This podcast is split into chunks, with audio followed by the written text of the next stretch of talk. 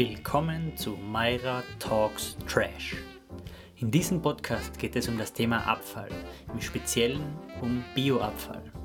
Ich bin Michael Myra und beschäftige mich seit Jahren mit dem Thema Abfallvermeidung, Abfallsammlung und Abfallverwertung. Ich werde mit verschiedensten Expertinnen und Experten aus der Wissenschaft, aber auch aus der Praxis, aus diversen Industriebereichen über dieses Thema diskutieren um Ihnen möglichst viele verschiedene Blickwinkel auf das Thema zeigen zu können.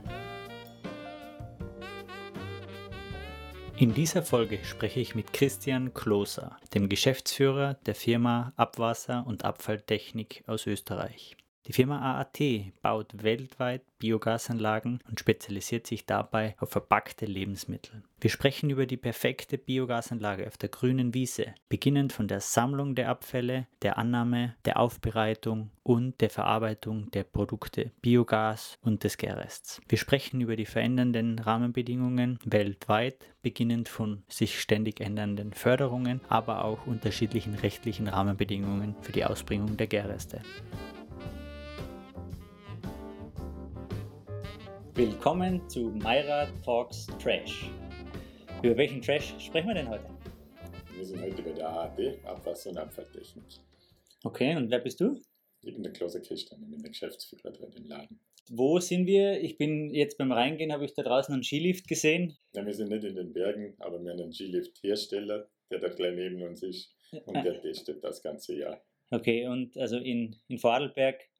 In wir sind in Vorarlberg, wir sind im Vierländereck zwischen Österreich, Deutschland, der Schweiz und Liechtenstein. Okay. Schön in der Mitte. Du bist aus Vorarlberg. Ich bin ein Vorarlberger. Wie, wie wird man denn Geschäftsführer der AHT? Wie, wie war dein Weg bisher? Ich habe schon vor knapp 20 Jahren als Projektleiter angefangen. Ähm, bei der Firma AAT schon? Bei der Firma AAT. Bin da durch Zufall gelandet, ähm, haben als Projektleiter beworben. Und nach etwa zehn Jahren hat sich äh, der Firmengründer dazu entschlossen, in Pension zu gehen. Und das war meine Chance. Hat den besten Projektleiter genommen und. Ja, ja, einer hat es machen müssen. so bin ich jetzt schon zehn Jahre Geschäftsführer da. Das heißt, die Firma gibt es seit? Die Firma gibt es jetzt seit knapp 30 Jahren. 93 gegründet. Und AAT steht für? Abwasser- und Abfalltechnik. Und das macht sie seit Beginn, weil. Das machen wir seit Beginn. Wir machen grundsätzlich Biogasanlagen. Das okay. ist so, dass er eigentlich das Abwasser- und Abfalltechnik hat unser Firmengründer, er wollte damals im Le äh, in, in, in den Branchenführer mit Doppel A ganz vorne stehen. Ja, das ist natürlich schlau, ja. Das ist die Anekdote eigentlich zu unserem Firmennamen. Wie, wie ist der Firmengründer äh, auf, in diese Branche gekommen? Gibt es da Vorgeschichte? Das ist eigentlich ein Planungsbüro, wo auch noch andere, die, die später Firmen gegründet haben, ähm, die haben sich dort, dort kennengelernt, haben die ersten Biogasanlagen im Land gebaut und ähm, sind dann selbstständig geworden in unterschiedliche Richtungen. Mhm. Und wie viele Mitarbeiter habt ihr? Aktuell haben wir zwölf. Aktuell. Und welchen Umsatz kann man sich denn etwa vorstellen als Anlagenbauer? Ja, man erwartet von uns ungefähr 4 Millionen Umsatz. Man erwartet, der, der Besitzer oder der, der Besitzer, ja. Ja, ja. 4 Millionen bedeutet wie viele Projekte pro Jahr? Kann man schwer sagen, aber. Ja, es sind ähm, also wirklich große Biogasanlagen, haben wir meistens nur eine oder zwei und ähm, machen aber 20 Projekte. Wir machen da zum Teil nur die Planung, wir machen zum Teil nur die Gaslinie also wir sind da sehr breit aufgestellt. Mhm. Und die, die Mitarbeiter, Mitarbeiterinnen, wie, wie teilt sich das Team auf? Wie viel von neben dem Geschäftsführer, wie viele Projektleiter, Leiterinnen gibt es, wie viele Zeichen, habt ihr eigene Zeichenbüro, Zeichenabteilung? Äh, habt ihr einen Vertrieb oder arbeitet ihr da mit Partnern? Wir haben zwei Damen im Büro, also die die Administration machen und der Rest sind Techniker. Einer davon ist Monteur und alle anderen sind eigentlich Allrounder. Ähm, die meisten von uns äh, machen die Angebote selber. Ähm, das heißt, wir sind Vertrieb, ähm, Konstruktion, alles in einem. Also jeder ist ein Universalkönner eigentlich, oder? Jeder nach seinen Schwerpunkten. Also die, äh, manche ähm, sind zu 80 Prozent Konstrukteure, äh, andere sind zu 80 Prozent im Vertrieb, aber ähm, zur Not kann jeder alles. Das ist spannend. Das ist spannend. Die, die Leute sind wahrscheinlich auch nicht leicht zu finden dann, die, die so vielseitig sind. Ja, es muss nicht jeder alles können, aber es darf jeder alles machen. Also, also. das war mein Grund, warum ich dahergekommen bin, äh, weil ich einen vielseitiger Job gesucht habe und die Möglichkeit bietet man. Wir sind international tätig, es hat jeder Mitarbeiter die Möglichkeit rauszugehen, die Welt kennenzulernen. Es kann jeder mal montieren gehen.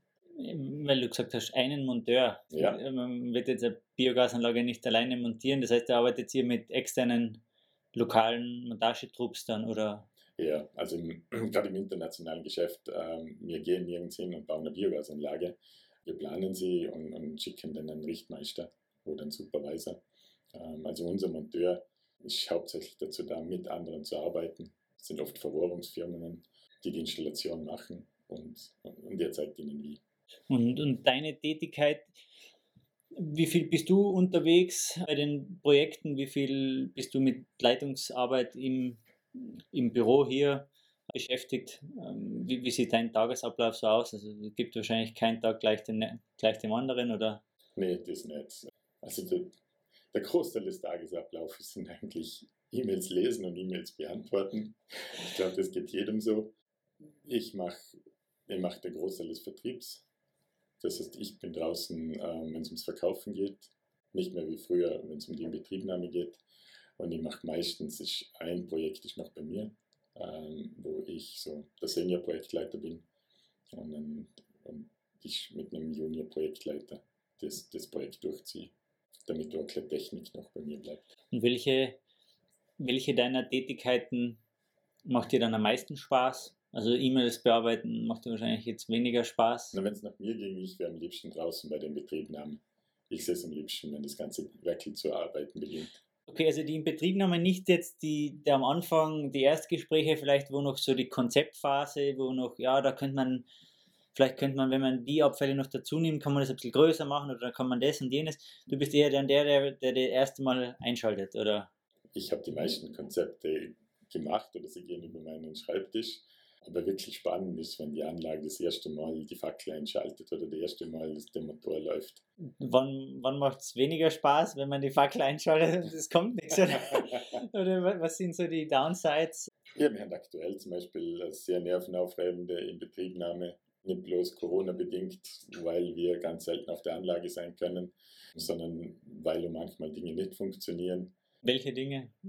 Aufgrund von Störstoffen, aufgrund von ja, es ist eine große Anlage, es sind viel Sensorik. Es sind, Was heißt groß? Viel, Was heißt Maschinentechnik. Also in der, das, aktuell sind wir in der Ukraine, das sind 5,5 Megawatt. Das sind vier große Fermenter mit jeweils 5000 Kubikmeter. Das sind zwei Pumpenräume mit, mit vier großen Pumpen. Das sind 40 Schieber. Die laufen alle das erste Mal und ähm, wehe, sie laufen nicht. Und es ist nun mal am Anfang der Anlage, ähm, dass man was klemmt und äh, ja, Anlage, wo Bakterien nicht zu stoppen sind, ähm, darf das eigentlich nicht sein und dann ist das, äh, ja, das gibt manchmal schlaflose Nächte. Ja, auf die, äh, vielleicht auf dieses Projekt, weil es eben das aktuell größte ist, wenn wir dann später nochmal eingehen, vielleicht auch auf das ideale Projekt. Ich möchte nochmal einen Schritt zurückgehen. Wenn ihr, wenn ihr sagt, ja, Abfall- und Abwassertechnik, habe ich eine richtige Reihenfolge, beginnen wir mal mit der Abwassertechnik, bevor wir äh, vielleicht einen Großteil des Gesprächs dann auf die Abfalltechnik richten. Was kann man sich unter Abwassertechnik vorstellen? Äh, baut ihr Kläranlagen? Nein, wir bauen keine Kläranlagen. Ähm, da geht es um hochbelastete Abwässer. Das kommt zum Beispiel aus der Brauereitechnik, ähm, Papierindustrie. Das sind Abwässer, die sind dick wie Orangensaft. Und die werden zuerst durch eine, durch eine Anaerobtechnik also unter Luftabschluss äh, wird der Biogas produziert und so die Abfallstoffe abgebaut, bevor sie dann in eine klassische Kläranlage kommen. Es ist eine, eine die Papierindustrie hat wahrscheinlich je nach Größe oder ja, die sind ja per se schon meistens sehr groß, um wirtschaftlich betreiben, betrieben werden zu können. Aber haben die dann immer eine eigene Betriebskläranlage oder nicht zwingend? Doch, ziemlich sicher. Also gerade äh, Papierindustrie ist ein ziemlich geschlossener Kreislauf. Das ist alles dabei. Und da liefert ihr, wenn es ein mehrstufiger Prozess ist, liefert ihr die erste Stufe? Ja, oder es sind zum Teil es sind, es sind Abwasserströme, die vorbehandelt werden. Und dann kommen sie dem Hauptstrom, wenn sie dann wieder zugeführt. Und gibt es eine definierte Schnittstelle vor dem nächsten Anlagenbauer, der dann die Betriebskläranlage geplant habt. Ja. Okay, und wenn jetzt äh, Papierindustrie genannt habt, welche anderen Industriezweige gibt es noch, wo, wo eure Abwassertechnik für hochbelastete Abwässer vorkommt? Also Die Liste ist lang. Also letzte Woche äh, ein Tomatensafthersteller, heuer auch schon äh, ein Eishersteller aus Italien. Also überall, wo, wo, wo Lebensmittel entstehen, entstehen auch, entstehen auch hochbelastete Abwässer. Diese, kann man das als Produktionsabfälle zählen, diese, diese Abwässer, die da entstehen? Und sind die, sind die, kosten die Geld oder können die auch als, als Rohstoff, als Sekundärrohstoff genutzt werden? Das ist wahrscheinlich. Äh, Nein, also hauptsächlich geht es darum, zum die, äh, zum die Reinigungskosten senken. Und da ist die, da ist die Anaerob-Technik hat den Vorteil, ich habe noch zusätzlich Gas, den ich meistens sehr gut brauchen kann. Und die, die Projekte, ihr habt gesagt, ist jetzt wirklich weltweit unterwegs, oder? Mhm. Ja. Das heißt, ihr habt auch weltweit einen Vertriebspartner? Oder? Ähm, es ist meistens so, dass uns irgendwo auf der Welt, es findet uns irgendjemand, der das machen möchte. Ähm, also es sind oft nicht Endkunden, sondern, äh, sondern Planungsbüros äh, und äh, die arbeiten dann mit uns zusammen. Die wickeln in den lokalen Teil ab, Genehmigungsgeschichten und auch der Kontakt zu den lokalen ausführenden Firmen.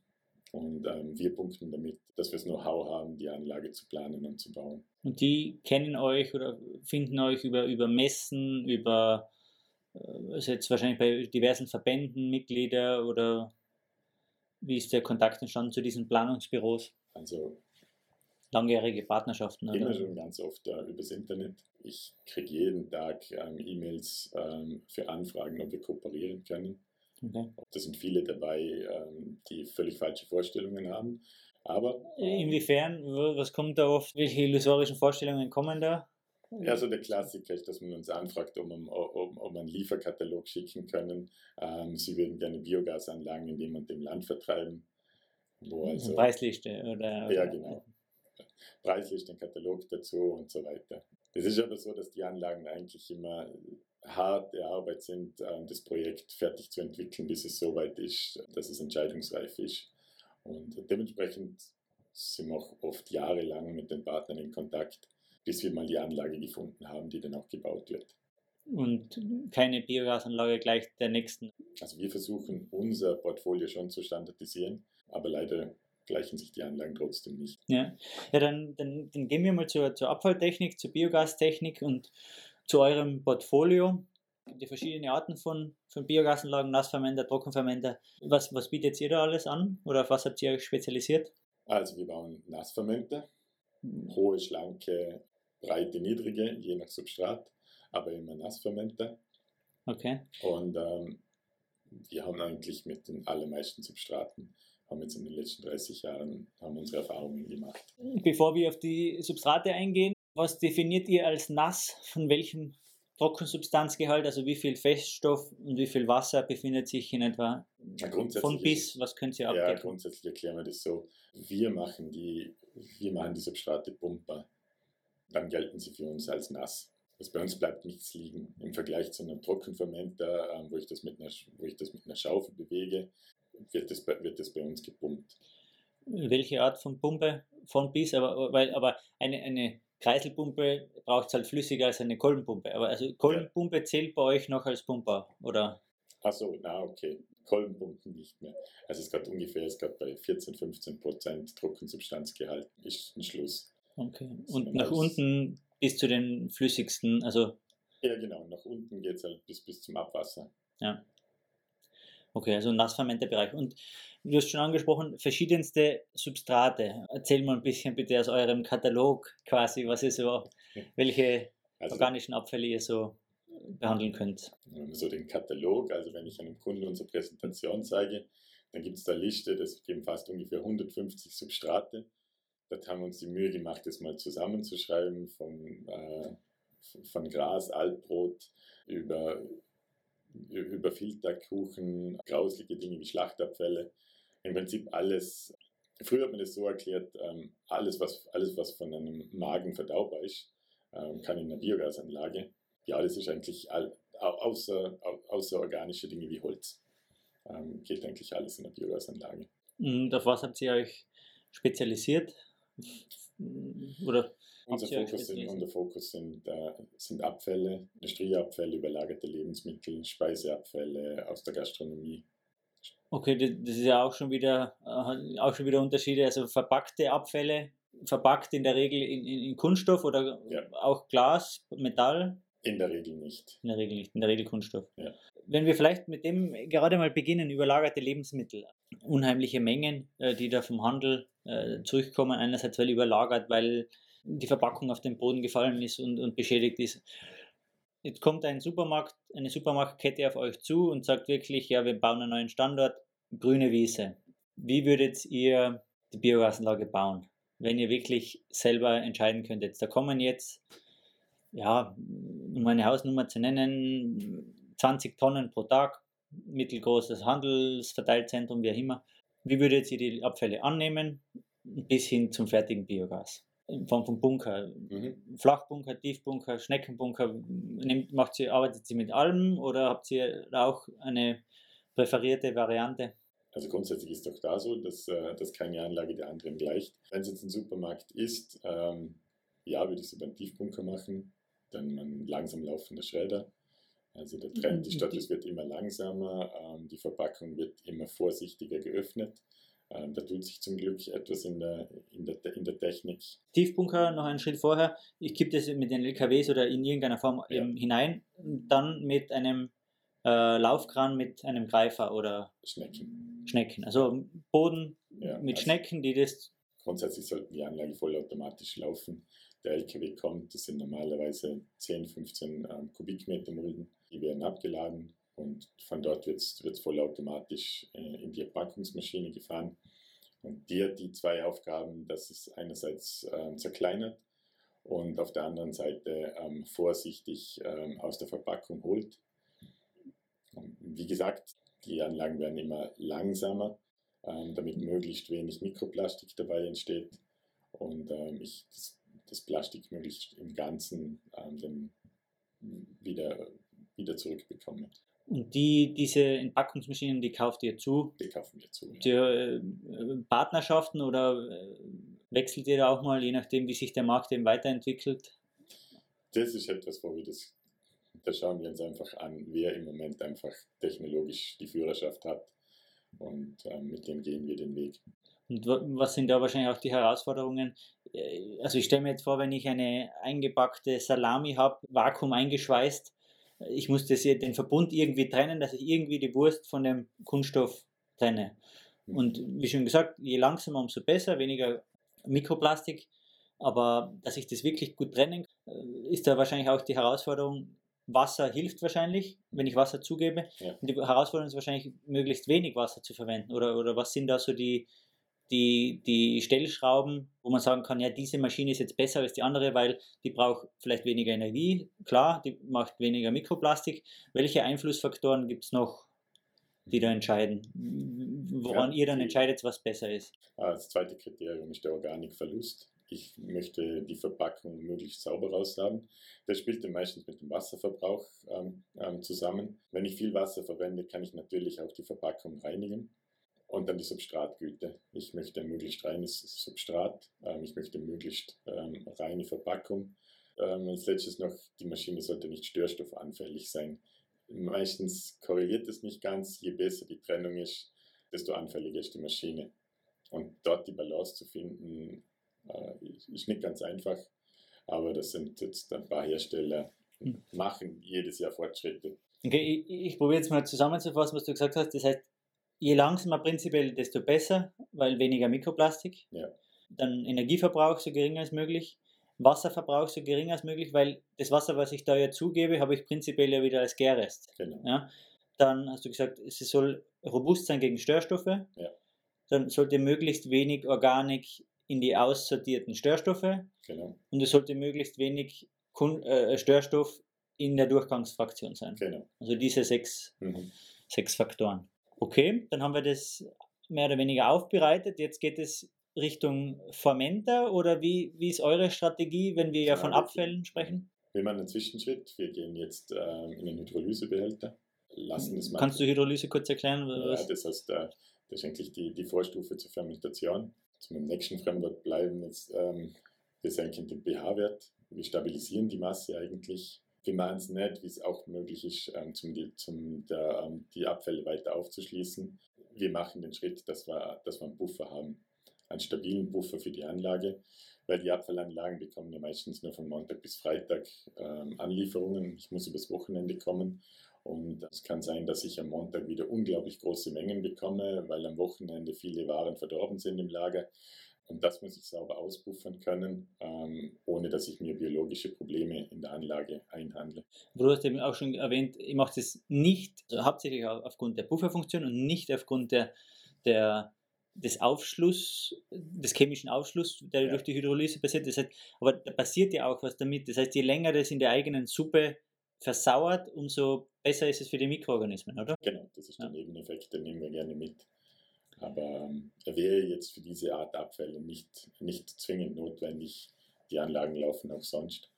Aber es ist für die Betreiber es ist ein weiterer Punkt. Wir machen diese Bunker äh, mittlerweile alle gasdicht. Ähm, wir sammeln das Gas, führen das dem Biogas zu.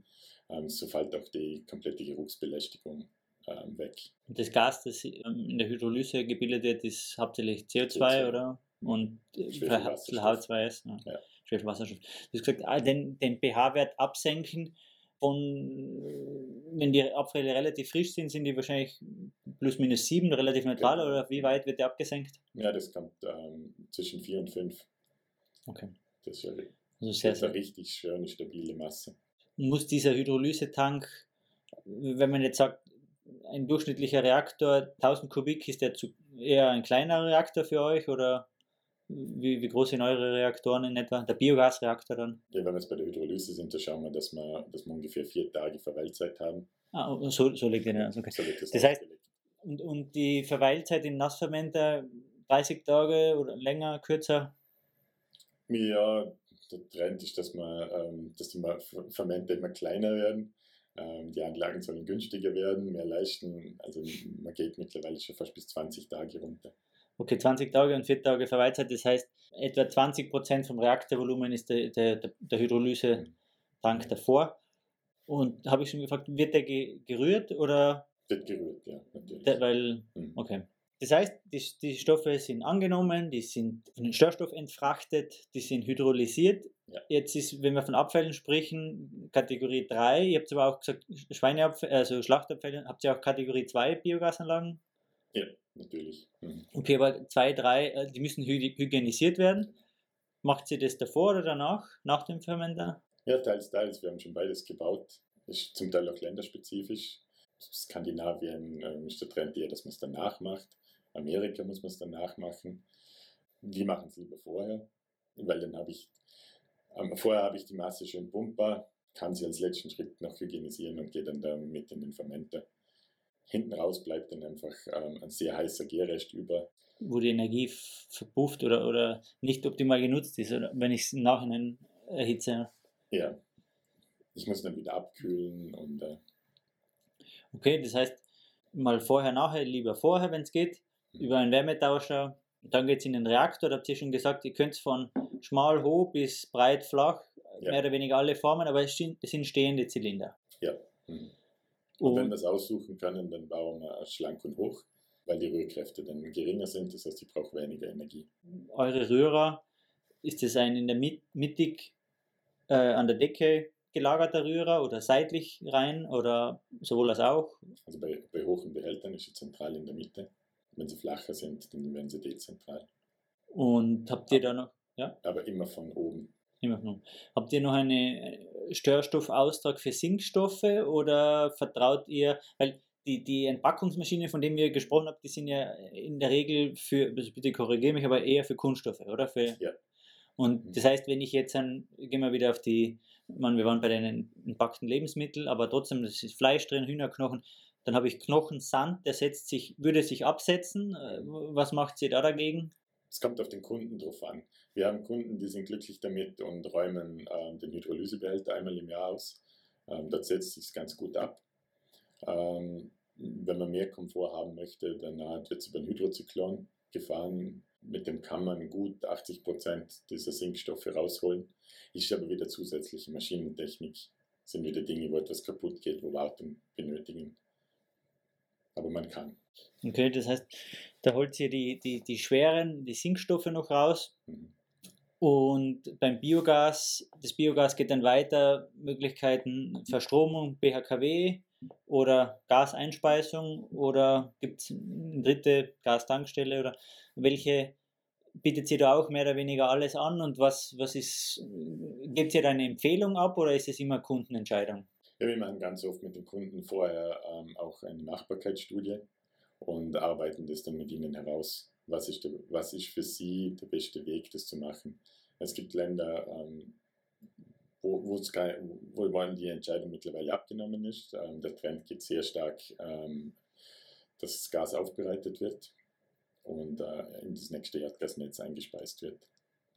Aber wo das nicht geht, ist die Verstromung der Was ist der Grund? Weil, weil grünes Gas äh, mehr nachgefragt wird als grüner Strom, weil den bekommt man durch Photovoltaik, durch Wind auch? Oder genau, und ähm, es, man muss es leider zugeben, dass Wind und Photovoltaik uns Biogasler mittlerweile überholt haben. Die produzieren das günstiger. Aber unser, großes, unser großer Vorteil ist, ähm, wir können Erdgas ersetzen. Und auf das setzen auch ähm, immer mehr Länder. Weil das ist eine große Baustelle, dort gibt es sonst nichts. Es heizen noch sehr viele Leute mit Erdgas. Schon in der Mobilität, ähm, wird es in, wird's in Zukunft verstärkt kommen. Nicht, im, nicht in den Autos, sondern in LKWs. Und deshalb wird da die Nachfrage stark steigen. Natürlich auch äh, kurz nochmal, bevor wir die, diese perfekte Biogasanlage fertig machen, aber jetzt wird ja, weil du Transport angesprochen hast, äh, Wasserstoff hört man sehr, sehr viel. Wie siehst du Wasserstoff gegen Erdgas? Was wird da aus deiner Sicht sich eher durchsetzen, beziehungsweise wird das Biomethan vielleicht verwendet, um in weiterer Form äh, Wasserstoff herzustellen oder Wasserstoff direkt schon in der Biogasanlage, wäre ja auch möglich. Wie siehst du da so deinen, deine Glaskugel? Was sagt dir die? ja, wir beobachten im Moment alles. Unser japanischer Partner hatte zum Beispiel eine Pilotanlage gebaut, wo er aus dem Biogas Wasserstoff gewinnt. Das hat einen komplett grünen Wasserstoff. Dark Fermentation oder, oder wie, wie will er es? Er, äh, er nimmt es von einer Kläranlage mit einem eigentlich äh, mit einem Reformator, wo, wo, eigentlich, wo eigentlich das Erdgas aufgesplittet wird. Das heißt, er macht zuerst das Biogas ähm, Biomethan, aus dem Biomethan macht er den Wasserstoff. Das heißt, CO2 wird abgetrennt genau. und dann äh, wird noch Biogas aufgeteilt in CO2 und H2. Okay, aber jetzt, weil du davor gesagt hast, es geht in die Richtung Gaseinspeisung, also Einspeisung ins Erdgasnetz, was eben den Vorteil hat, weil, weil Gas leichter speicher, günstiger speicherbar ist als Strom. So eine Aufbereitungsanlage kostet jede Menge Geld. Ja. Ähm, hast du einen Daumenrichtwert, wo man sagen kann, ja, kostet so ab einer halben Million, kostet so ab einer Million oder was ist die kleinste am Markt verfügbare äh, Gasaufbereitungsanlage, die wirklich, okay. ja, es gibt immer Exoten, aber ja. wo geht's so los? Die kleinsten sind im Moment bei 250 Kubikmeter Rohgas. Pro Stunde? Oder? Pro Stunde, ja. Das heißt, die würden etwa 120, 130 Kubikmeter ähm, reines Methan erzeugen. Und, und der Trend ist bei diesen Anlagen größer ist, größer ist günstiger. Wie so oft. Ja. ja. Aber ähm, diese kleinste Anlage, wie viel kostet die ungefähr? Eine halbe Million oder, oder 200.000 oder, oder? Ja, 800 bis zu einer Million. Das Äquivalent, du hast gesagt, glaube ich, 250 Kubikmeter mhm. Biogas entspricht in etwa wie viel Tonnen pro Tag oder es hängt vom Substrat ab. Aber wenn wir jetzt wieder gehen wir auf die entpackten Lebensmittel, mit wie viel mhm. Kubikmeter Biogas pro Tonne Frischmasse rechnet ihr da in etwa eure Erfahrungswerte? Für 250, das sind 50 Tonnen am Tag. 50 Tonnen am Tag. am Tag okay, und das heißt, für diese Anlage, das ist so die Mindestgröße für eine Gaseinspeisung ins Gasnetz. 50 Tonnen pro Tag. Ja. Aber absolut, empfehlen würdest du das absolute Minimum. Absolute, ja. okay, ja. okay. Das Problem ist, dass die doppelgroße Aufbereitungsanlage fast gleich viel kostet. Darum müssen die Anlagen eigentlich äh, bei 500 Kubikmeter Rohgas sein, sonst ist es wirtschaftlich nicht darstellbar.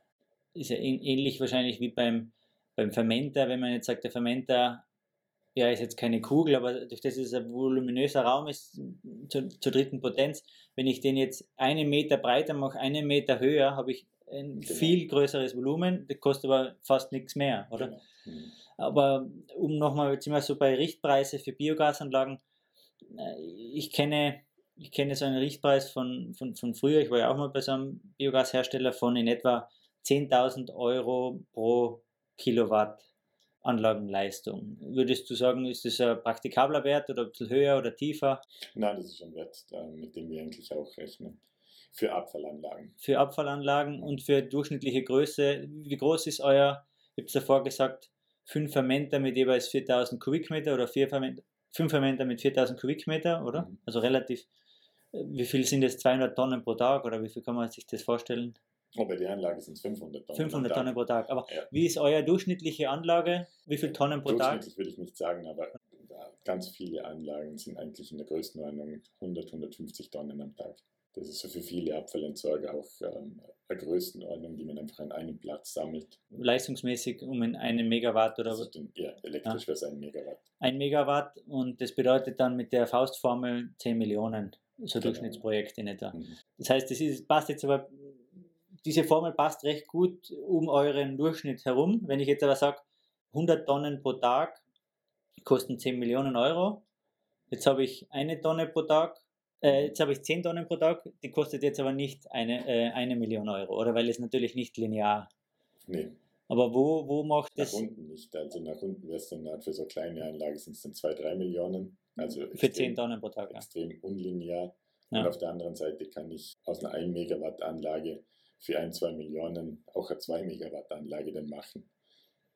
So die Erweiterung, wenn alles schon steht, wird dann auch wieder wesentlich günstiger. Und ihr habt jetzt die Anlage in der Ukraine war 500 Tonnen pro Tag, also eine der eurer größten Anlagen wahrscheinlich. Ja. Was ist eure kleinste Anlage, wo ihr sagt, ja, darunter rentiert sich eigentlich kaum?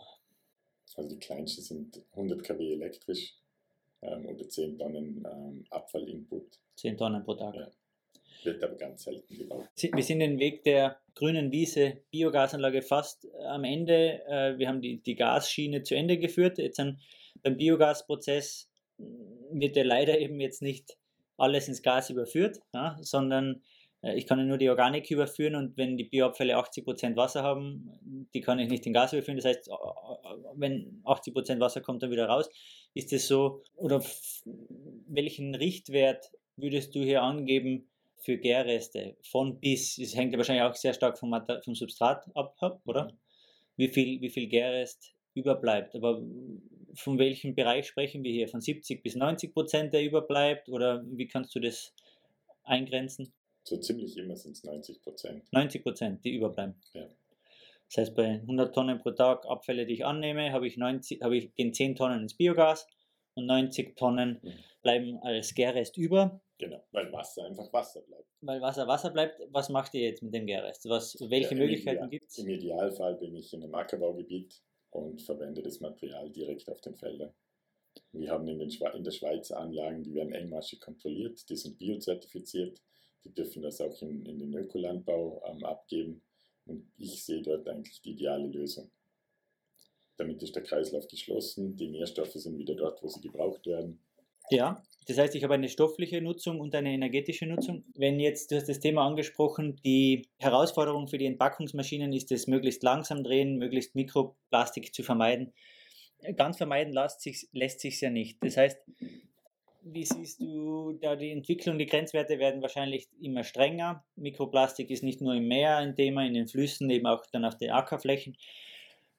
Wohin, wie siehst du da den Trend? Äh, wird es durch das es immer strenger wird, in weiterer Form auch die, die, die Biogastechnik oder die, die Biogasanlage immer teurer, weil sie einfach immer bessere Anlagen braucht, immer mehr Schwierigkeiten hat, den Gärrest loszuwerden? Oder wie siehst du hier den Trend, die Entwicklung? Der Trend ist ganz klar. Es gibt, es gibt Regelungen, vor allem auf EU-Ebene, äh, mit einem klaren Fahrplan.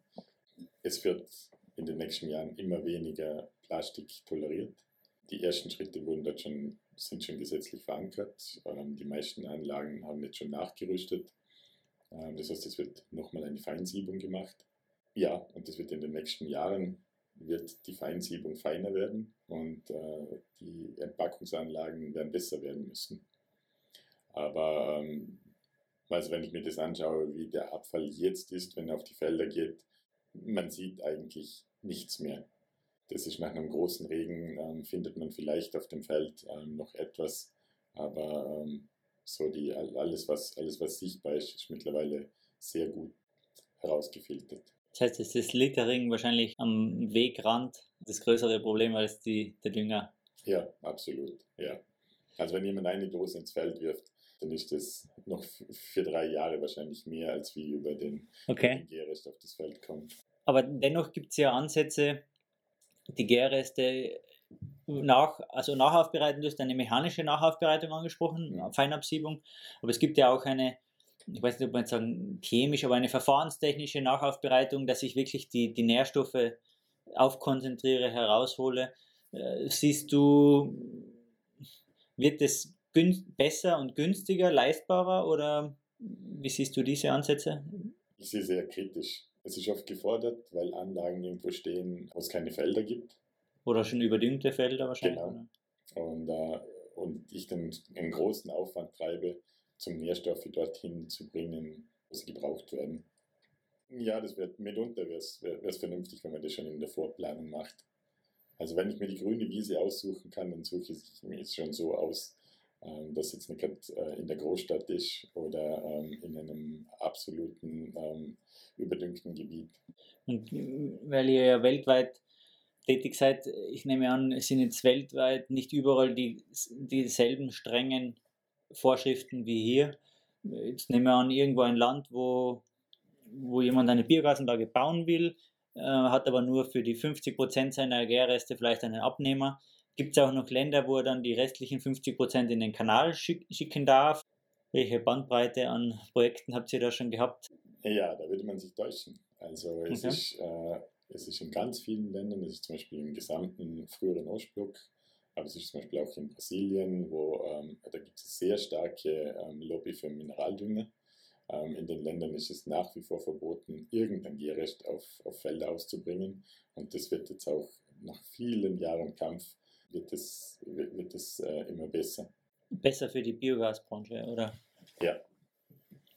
Also okay. unsere, wir haben eine, eine, große Anlage in Brasilien gebaut, die darf keinen Kubikmeter davon auf irgendein Feld ausbringen. Das wird abgepresst und bleibt dort auf der Kläranlage und ähm, wird komplett wieder aufgereinigt aufgereinigt. Das bedeutet. Die Anlage steht auf einer Kläranlage. Das heißt, das Abwasser, das dort produziert wird, wird einfach vorne wieder, ähm, geht in die Kläranlage wieder hinein und wird dort gereinigt. Das heißt, das, das Wasser geht irgendwann dann mal in den Vorflut oder in den, in den Fluss und die Feststoffe, die. Die Feststoffe gehen auf eine Deponie. Gehen dann auf eine Deponie, okay. Ja. Und aufs Feld geht Kunstdünger. Leider, ja. Wenn, jetzt sind wir diese ideale Anlage durch. Wie viel Bauteile können da aus dem Hause AAD kommen? Oder kommen überhaupt, macht ihr Eigenprodukte, irgendwie Rührer oder, oder Pumpen? Oder? Sehr großes Portfolio an eigenen Produkten. Das heißt, wir planen sie bei uns. Das sind vor allem äh, Gastechnikteile.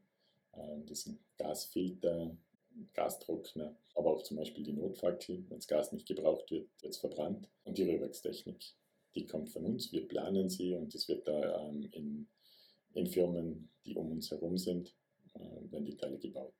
Partnerfirmen, ja. Und die, die Planung wird eben vollkommen durch euch gemacht, oder? Genau. Gesagt.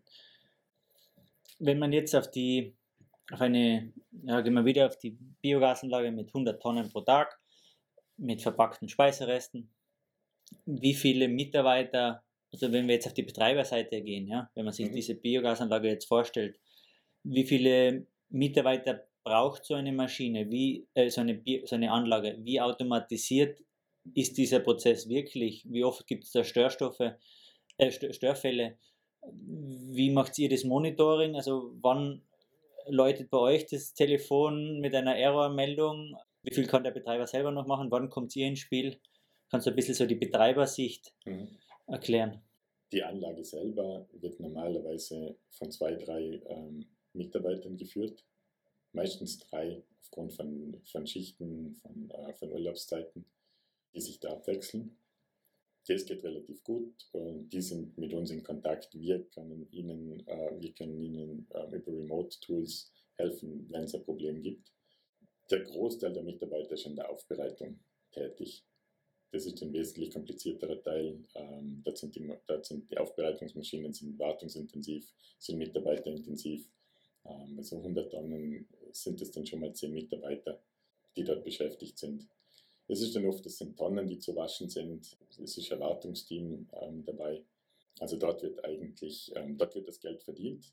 Dort, werden, dort sind aber auch äh, der Großteil der Mitarbeiter im Einsatz.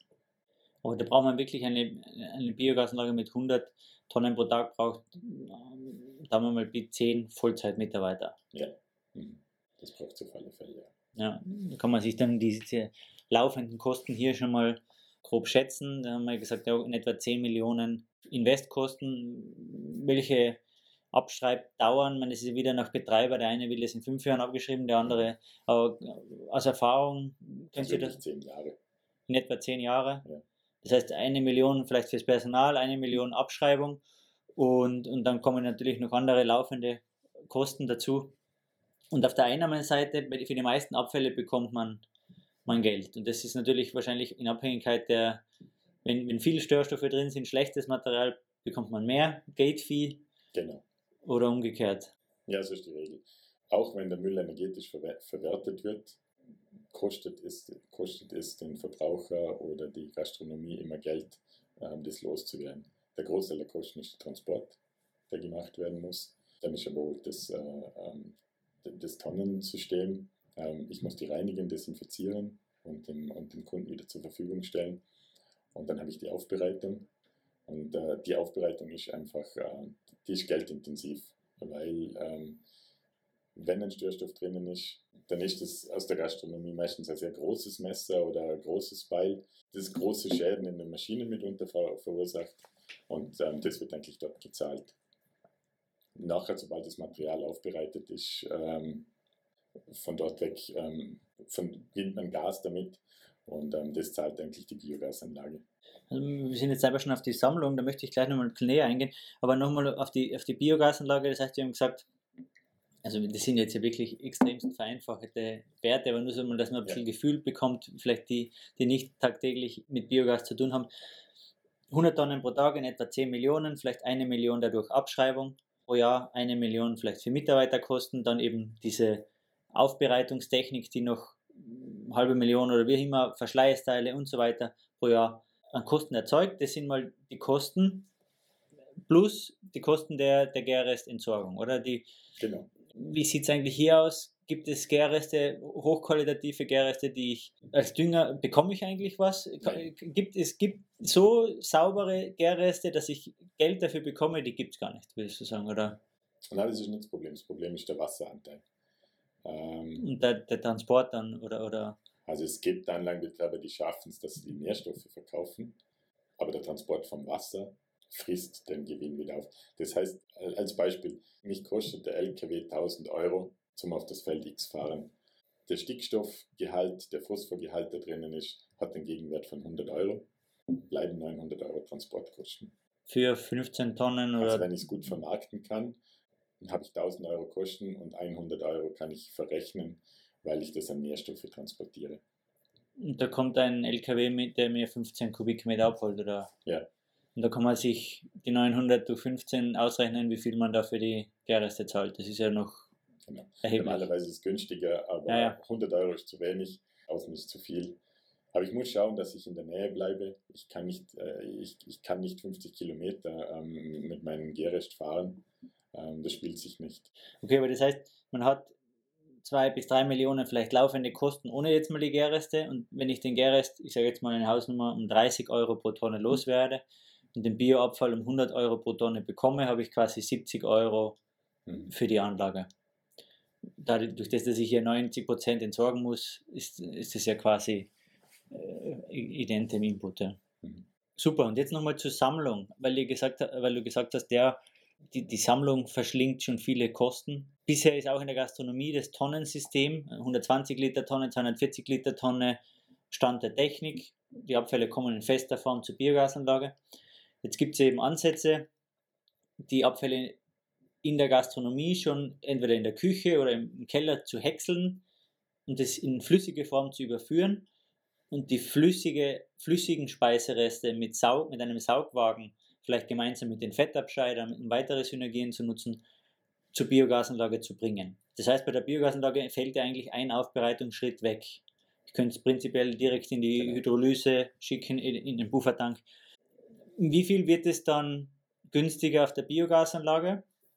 Und wie, wie siehst du hier die Zukunft? Ja, siehst du das, dieses System im Kommen oder wie stehst du diesem System gegenüber? Wie oft habt ihr das schon bei euren Kunden gesehen? Wie stehen die Kunden zu dem, eure Biogasbetreiber zu dem System? Wollen die das eher oder wollen die eigentlich das Tonnensystem, weil die im Tonnensystem gut, gut, gut verdienen? Nee, für unsere Kunden ist es attraktiv. Sie verdienen nicht unbedingt etwas, ähm, wenn sie von Hotel zu Hotel fahren oder von Restaurant zu Restaurant. Das ist sehr kostenintensiv und deshalb auch das viele Personal dort. Wenn ich es absaugen kann, habe ich, es ist zwar ein Spezial-LKW, aber dort habe ich nur einen Fahrer, der kommt, der kann mir kom komplett aufbereitetes Material bringen. Das heißt, die ganze Technik fällt weg. Mich würde interessieren, wenn ihr von einem Referenzprojekt sprechen würdet. Also was war eure wirkliche Vorzeigeanlage, wo ihr stolz seid, wo ihr sagt, ja, das ist, wenn euch einer fragt, was war eure beste Anlage, welche Anlage erzählst du dann? Wohin führst du den Kunden, wenn er mal eine Referenzanlage sehen will? Also grundsätzlich sind wir stolz auf jede Anlage, die wir gebaut haben. Wir ähm, sind ja stolz darauf, dass sie alle laufen, so wie sie sollten. Aber unser, unser Highlight steht in der Nähe von Zürich. Haben wir vor zehn Jahren gebaut, ähm, als damals 1 Megawatt Anlage. Äh, mittlerweile verarbeitet sie äh, den Dreifach, das dreifache Inputmaterial, als es geplant war. Ähm, leistet jetzt 3 Megawatt und ist direkt vor unserer Haustür. Also wir können dort mit, mit all unseren Kunden hingehen. Die Anlage ist jeden Tag geputzt wie am ersten Tag. Ist immer Freude, zum dort zu sein. Wie kann man eine Anlage von einem Megawatt auf drei Megawatt erweitern? Mussten da Fermenter dazugebaut werden? Na, die Anlage nutzt die Fermenter zu 150 Prozent aus und die, der Nachgärer und, der, und das Gärrestlager sind eigentlich, werden auch als Fermenter genutzt. Und das Substrat ist wesentlich besser, als wie es in der Planung vorgesehen war. Wir haben dort noch äh, Grasschnitt und solche Sachen gerechnet. Und jetzt sind es reine Speiseabfälle. Ein Grasschnitt ist weniger interessant, weil es weniger Gas bringt, oder? Bringt wesentlich weniger Gas. Nicht das Potenzial als die Stoffe, die jetzt eingesetzt werden. Und den, den Gäres-Tank, den haben wir da vorne noch nicht thematisiert. Das heißt, den braucht man, weil man nicht das ganze Jahr, beziehungsweise im Winter nicht auf die Felder ausbringen darf bei uns, oder? Ja, genau. Und das hat jetzt die Anlage so gelöst, dass sie mit externen ähm, Gerestlager das überbrückt. Das funktioniert auch. Und deshalb kann man am Standort jetzt wesentlich mehr produzieren. Wenn wir von der, von der besten Anlage wegkommen, vielleicht zu, zur, zu der Anlage, die dir immer noch am meisten Kopfzerbrechen macht oder wo du denkst, da hast du die meisten äh, Haare verloren oder die, die, die meisten schlaflosen Nächte gehabt. Gibt es da eine Geschichte mit ein paar Anekdoten? Nee, aber die Anlage, die ähm, die mit dem Herzen wehtut, steht in Amerika. Die haben wir in South Carolina gebaut, ist ein Jahr wunderbar gelaufen und ähm, es haben sich einfach die, ähm, die finanziellen Gegebenheiten nicht so bewahrheitet, wie das, äh, wie das vom Kunden berechnet wurde. Sie wurde dann einfach von einem Tag auf den anderen mit Wasser befüllt und so stehen gelassen. Die steht da jetzt noch, schaut fast neu aus und ist einfach stillgelegt mit Wasser gefüllt, dass sie quasi mal ein bisschen konserviert wird, falls man sie noch konservieren, mal... ja. Mhm. Okay, und wie hat er sich verkalkuliert? Mit Einspeisepreisen oder mit, mit Abfallannahmepreisen? Oder? Im Prinzip hat er sich so ziemlich mit jeder Zahl ähm, verrechnet. Ähm, es, es, sind die Substrate, die angeliefert waren, ähm, haben plötzlich nur noch den halben Preis, äh, er hatte nur den, den, den halben Entsorgungsbeitrag bekommen. Äh, dafür ist die Entsorgung ähm, auf die Felder hat plötzlich das Doppelte gekostet und dann sind noch Transportkosten dazugekommen für, für sonstige Substrate, sodass er eigentlich jeden Monat ähm, so viel Geld draufgelegt hat, dass er eigentlich nur die Entscheidung geben hat können, sofort stilllegen. Ja, das, das tut dann weh, weil die Anlage eigentlich sehr gut funktioniert hätte. Und diese, diese Förderungen, wie sie ja bei uns, also ja üblich, aber Gott sei Dank gibt es eben EEG von, oder halt je nach Land unterschiedliche Förderungen, mal für Navarro-Anlagen, mal für Bioabfallanlagen, mal für Ökostrom im Generell. Äh, gibt es in Amerika in ähnlicher Form Subventionen für grünen Strom? wahrscheinlich je nach Politiker oder, oder wie, wie war das dort? Ja, die Förderungen waren natürlich vor Trump, sind dann eingestellt worden. Kommen ah, tatsächlich, okay. Wieder. Ja. Amerika hat so gefördert, ähm, da gibt es sogenannte Tax Credits. Man bekommt einen Großteil der Anlage gefördert über Steuern, die man in Zukunft nicht zahlen muss. Ähm, hat den Nachteil, ähm, dass man natürlich wirtschaftlich sehr gut dastehen muss, damit man sich das leisten kann, zum zukünftige Steuern zu sparen. Und dann gibt es ganz kleine, ähm, es gibt noch auf den, auf den Strompreis gibt's ähm, ein, zwei Cent ähm, als Premium, aber das ist beim Strompreis in Amerika, würde das nicht funktionieren, das wäre zu wenig. Wo sind so die Stromgestehungskosten pro bei 2 Cent oder, oder in Amerika, wo ist das so der Mix, weißt du das zufällig? Ja, der, der Preis ist so 6, 7 ähm, Cent. Doch, okay. Ja, aber das ist, äh, wenn ich noch einen Cent dazu bekomme, dann ist zum Beispiel in New York würde ich für grünen Strom würde ich 10 Cent bekommen als Anlage. Und als Biogasanlage rechne ich eigentlich, dass es ab 14, 15 Cent ähm, komme ich in die Gewinnzone. Ja, da bin ich noch weit davon entfernt. Bekomme dafür, habe in Amerika aber bis zu 50% Investmentförderung bekommen. Deshalb hat man dort einige Anlagen gebaut. Vielleicht kommen diese Förderungen zurück dann. Das heißt, jeder Cent, den ich mehr oder weniger bekomme, entscheidet dann schlussendlich wahrscheinlich ein Jahr mehr, kürzer oder längerer Return of Invest. Ja, und äh, das ist ein knappes Spiel. Also da, Wo man sich auch verkalkulieren kann, wie wir gerade gehört haben. Ja, genau. Zum, wenn wir beim Thema Förderungen sind, was auch ähm, heiß diskutiert wird zurzeit, zumindest aus meiner subjektiven Bubble, also Wasserstoff haben wir schon angesprochen, ein zweites äh, zweite Sau, die gerade durchs Dorf getrieben wird, ist ein bisschen die CO2-Zertifikate, was ich so mitbekomme. Wie siehst du da die Entwicklung für die Biogasbranche? Ist es ein Thema für Biogas oder für, für die Biogasbranche eher weniger? Ja, es ist ein Thema. Eine Biogasanlage spart sehr viel CO2 ein, aber der Preis für die Zertifikate ist, solange es sie gibt, war immer zu niedrig. Das hat zum Beispiel Polen hat, hat immer Fördersystem, wo die Hälfte ähm, die Hälfte war fixiert, die Hälfte war ähm, volatil über, über CO2-Zertifikate. Diese Anlagen sind alle defizitär, weil der zweite Anteil zu niedrig ist. Ähm, wenn ich voll auf CO2-Zertifikate setzen würde, müsste die, müssten, die, müssten die Zertifikate wesentlich teurer werden. Und, und ja, habe ich das richtig verstanden? Ich muss mich entweder entscheiden, jetzt beispielsweise im, im, im Dachraum, oder, ja, Deutschland, Österreich, Schweiz, bei uns gibt es ja Ökostromförderungen ich nehme entweder die CO2-Zertifikate und handle das selber und hole mir da meine Gutschriften oder ich nehme die staatliche äh, Ökostromunterstützung. Also entweder oder. Ja, genau, das ist so. Also wenn ich, wenn ich einen geförderten Tarif habe, dann nimmt sich der Staat dafür auch die CO2-Zertifikate für das CO2, das auf der Anlage eingespeist wird. Aber das kann ich mir aussuchen. Ja. Dann bin ich am freien Markt. Diskutieren wir immer wieder mal mit Kunden, aber bis dato ähm, ist einfach äh, als eine garantierte Förderung der sicherere Hafen. Bevor wir zur Schlussfrage kommen, Abwasser und Abfall- und Abwassertechnik, da liegt es für mich auf der Hand, Frage zu stellen, wie stehst du zum Thema Co-Vergärung auf Kläranlagen? Äh, Im Speziellen vielleicht Kläranlagen, die eine anaerobe Schiene haben, einen Faulturm, zum Schluss aus dem Faulschlamm, Klärschlamm Energie produzieren. Diesen Faulturm zu nutzen, noch Bioabfälle oder weitere Substrate zuzugeben, um vielleicht den Energieoutput zu steigern, um die, um die bestehende Infrastruktur zu steigern. Wie stehst du zu, zur Co-Vergärung auf Kläranlagen? Habt ihr das schon gemacht? Oder, ja, wir waren, die Firma AT war die erste, die das gemacht hat. Oder bei den ersten, schon sehr lange her. Ähm, weil es grundsätzlich, ist so, die Faultürme auf den Kläranlagen sind, äh, sind eigentlich völlig unterbeschäftigt. Ähm, ich habe zu wenig Organik im, im Klärschlamm und ohne dass ich irgendetwas vergrößere, kann ich das einfach mitvergären. Das war von unserem Firmengründer schon vor 25 Jahren die Idee. Ähm, die Projekte hat man realisiert. Ich finde es also aus, aus rein technischer Sicht finde ich sehr vernünftig. Anders sehen es unsere, unsere Kunden. Ähm, die sehen sie eher als Marktverzerrung.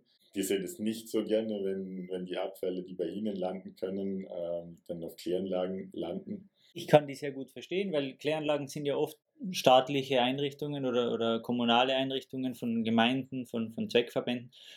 Steuergeldern bezahlt, dann oft, was ja auch gut ist, sehr groß dimensioniert mit einem Puffer, weil man weiß ja nicht, vielleicht siedelt sich ja ein großer Industriebetrieb noch an, der Abwässer hat oder vielleicht boomt die Stadt und wächst und auf einmal, man will ja nicht die Kläranlage doppelt so groß bauen, dann baut man oft Puffer ein. Das heißt, die haben freie Kapazität, die man nutzen könnte. Und ich glaube, gerade in Tirol, Nachbarbundesland, von den 60 Kläranlagen äh, verwenden oder betreiben 20 eine Koffergärung. Und da gibt es aber auch natürlich schon wieder jetzt die Stimmen dagegen, weil wenn ich die reinen getrennt gesammelten Bioabfälle mit dem etwas minderwertigeren Klärschlamm vermische, darf ich es in Tirol nicht mehr auf die landwirtschaftlichen Felder ausbringen. Ja, und ich verliere quasi den stofflichen Nutzen. Wie ist dein, äh, deine Sichtweise dieses Trendes, dem man jetzt wieder ein bisschen gegen, entgegenwirken will? Siehst du das als äh, zu, ja, wie, wie, siehst du, wie siehst du das? Grundsätzlich erlebe ich das eigentlich ähm, auf Biogasanlagen eher schwierig, ähm, zum Gärrecht ähm, in der Landwirtschaft unterzubringen. Wie wir vorher schon geredet haben. Ähm, Mikroplastik. Die, Mikroplastik, die Vorschriften werden immer, werden immer komplizierter. Da sehe ich das nicht so als großes Problem, ähm, dass bei der Verwendung auf einer Kläranlage, ähm, dass der Abfall dann in der, in der Verbrennung landet.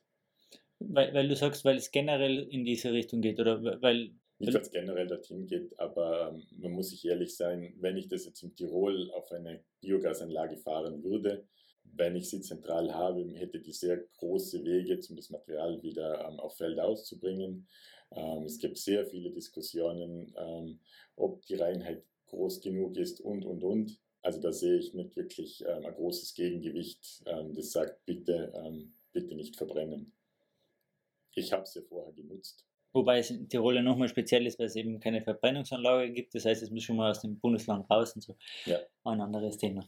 Gut, dann komme ich zur letzten Frage. Ähm, wo geht's? Welche Ziele hast du noch in Zukunft? Welche Ziele hat die ARD? Wo entwickelt ihr euch hin? Habt ihr irgendwelche Umsatzziele oder neue Branchen oder, oder gibt es noch einen Ah, wir haben mal von fünf, vor fünf Jahren einen Strategieprozess gemacht. Fünfjahresplan, oder? Ja, haben uns mit unseren Mitarbeitern mal am Wochenende zusammengesessen. Wo wollen wir hin? Unser Ziel ist die Technologieführerschaft. Wir sind hier zehn eingefleischte Techniker. Wir wollen die Technik weiterentwickeln. Wir wollen dort die Besten sein. Wir wollen die schönsten und die besten Anlagen bauen. Und das wollen wir noch ein paar Jahre machen. Super. Dann sage ich vielen, vielen, vielen Dank. Ich wünsche euch alles Gute und bin gespannt, wie sich eure Anlagen weiterentwickeln. Ich kenne manche, die sind wirklich schön, speziell die eine, die kenne ich sehr gut. Ich danke fürs Gespräch. Danke auch.